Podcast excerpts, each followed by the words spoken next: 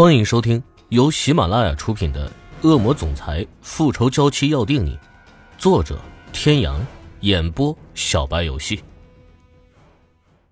第一百五十五集。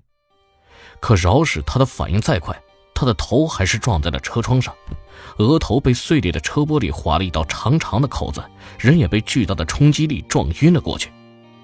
哎呀，后座上还有一个女人，来，大家帮帮忙，把这个人弄出来。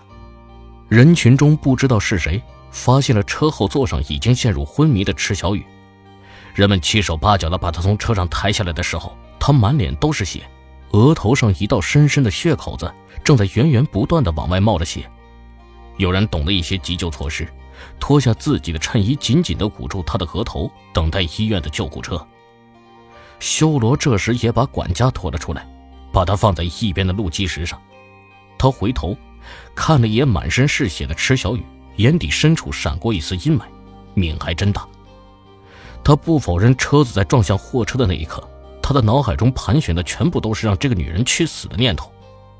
本来一开始他并没有想让这个女人怎么样，他只是不想看见这个女人。可欧天雄的意思他没有办法违背，于是他只想用最快的速度赶去医院。是的，没错。让池小雨去医院的并非是欧胜天，而是欧天雄的意思。其实欧天雄并不知道欧胜天还有另一层不为人知的身份，他只当修罗是欧胜天的保镖，所以偶尔也会吩咐他做一些事情。在大货车出现的时候，他正因为池小雨那句不在意他的信任，而只在乎欧胜天的信任的话感到烦躁，一时间只觉得更加的讨厌这个女人。开车的人都知道。这种俗称为“马路杀手”的大货车，在出现紧急情况的时候，刹车是根本刹不住的。而当你的车旁边出现这样的车的时候，要么就是超越他，要么就是远远的跟在后面。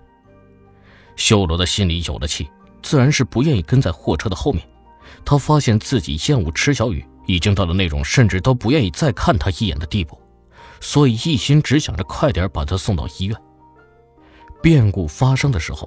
由于他过快的车速，已经无可避免的会撞上那辆货车，在那样的情况下，他只能选择将伤亡减至最低，而他所选的处理方式无疑是最好的一种，即使是欧胜天，也只能选择这样的处理方式。可是，如果按照他的处理方式，能够保全的是前座的两个人，而最没有保障，也是最容易受伤的，无疑就是后座上的人。在第一次有惊无险的避开货车的碰撞之后。他提醒了池小雨，让他把安全带系上。可在那之后，他心里就是无比的懊恼，暗骂自己多事。发生变故的时候，他看到池小雨的安全带并没有完全系上，那一刻，他脑海中闪现的第一个念头就是他要死了多好。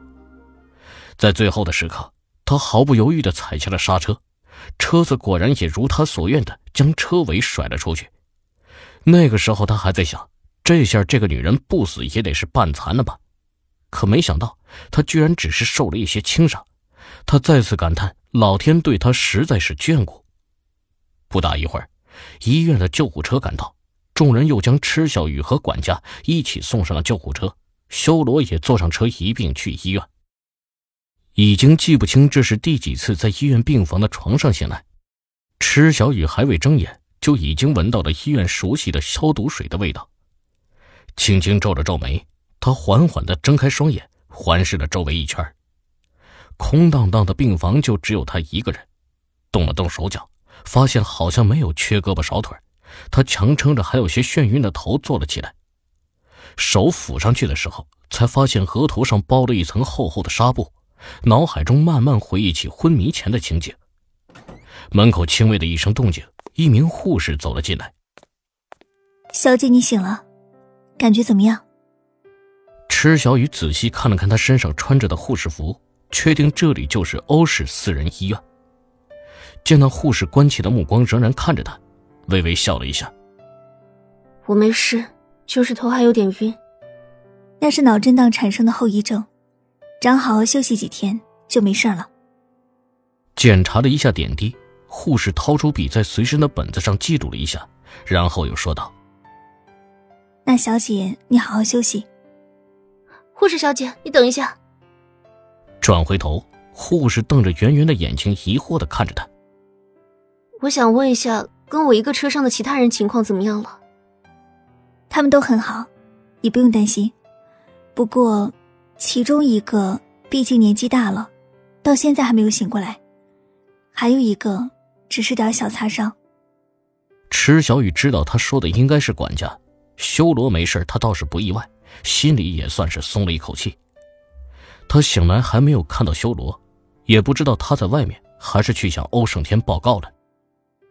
再麻烦问一下，这里有一个叫关莲娜的住在哪里？对不起，小姐，我们这里没有叫做关莲娜的病人。护士，这里几楼？三楼。原来这里是三楼啊。怪不得看这个护士好像不认识他，他每次来都是直接被欧胜天安排在 VIP 病房，这里还是第一次进来。虽然心里有些奇怪，可他想，估计当时是情况紧急没顾得上吧。他坐在床边试了几次，都站不稳，一站起来双腿发软，头晕目眩。他本来觉得自己受伤不严重，怕欧胜天着急，就想着自己过去找他。但一想到出事前修罗说的那句话，他又不知道去了该如何面对。他要问他为什么和关莲娜订婚吗？可他现在又有什么资格去问呢？哎，小姐，你别乱动，你这样很容易会引起脑部出血的，快躺下好好休息。同一时间，修罗穿过医院长长的回廊，急匆匆的朝着欧天雄所在的地点而去。医院顶楼专设的休息室。欧天雄正在里面休息。上了岁数的人不比年轻的时候，加之他的精神受到了刺激，才一个晚上没有休息，心脏病又差点发作。还好在医院，医生检查过后，他就去了休息室休息。刚睡下没一会儿，守在门外的保镖就进来了。对不起，老爷，是修罗在外面说有很重要的事情要向您汇报。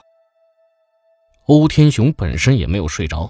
只是在闭目养神，听见手下的禀报，翻身坐了起来。让他进来吧。手下恭敬的躬了下身，转身出去。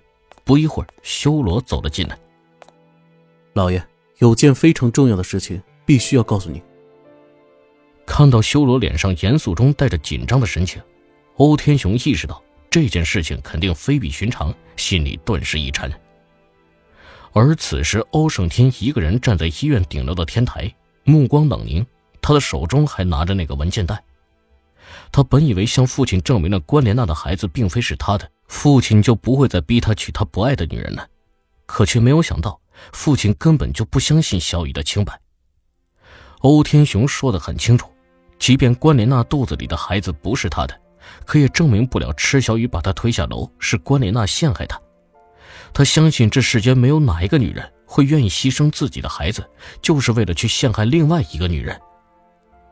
欧胜天将他跟自己在一起之后，关莲娜所做的种种事情都告诉了父亲，意图让父亲明白关莲娜是一个为达目的不择手段的女人。可令他更没有想到的是，父亲反而更加相信了池小雨是推他下楼的凶手，因为父亲认为池小雨这么做完全是有动机的。各位听众朋友，本集到此结束，感谢您的收听。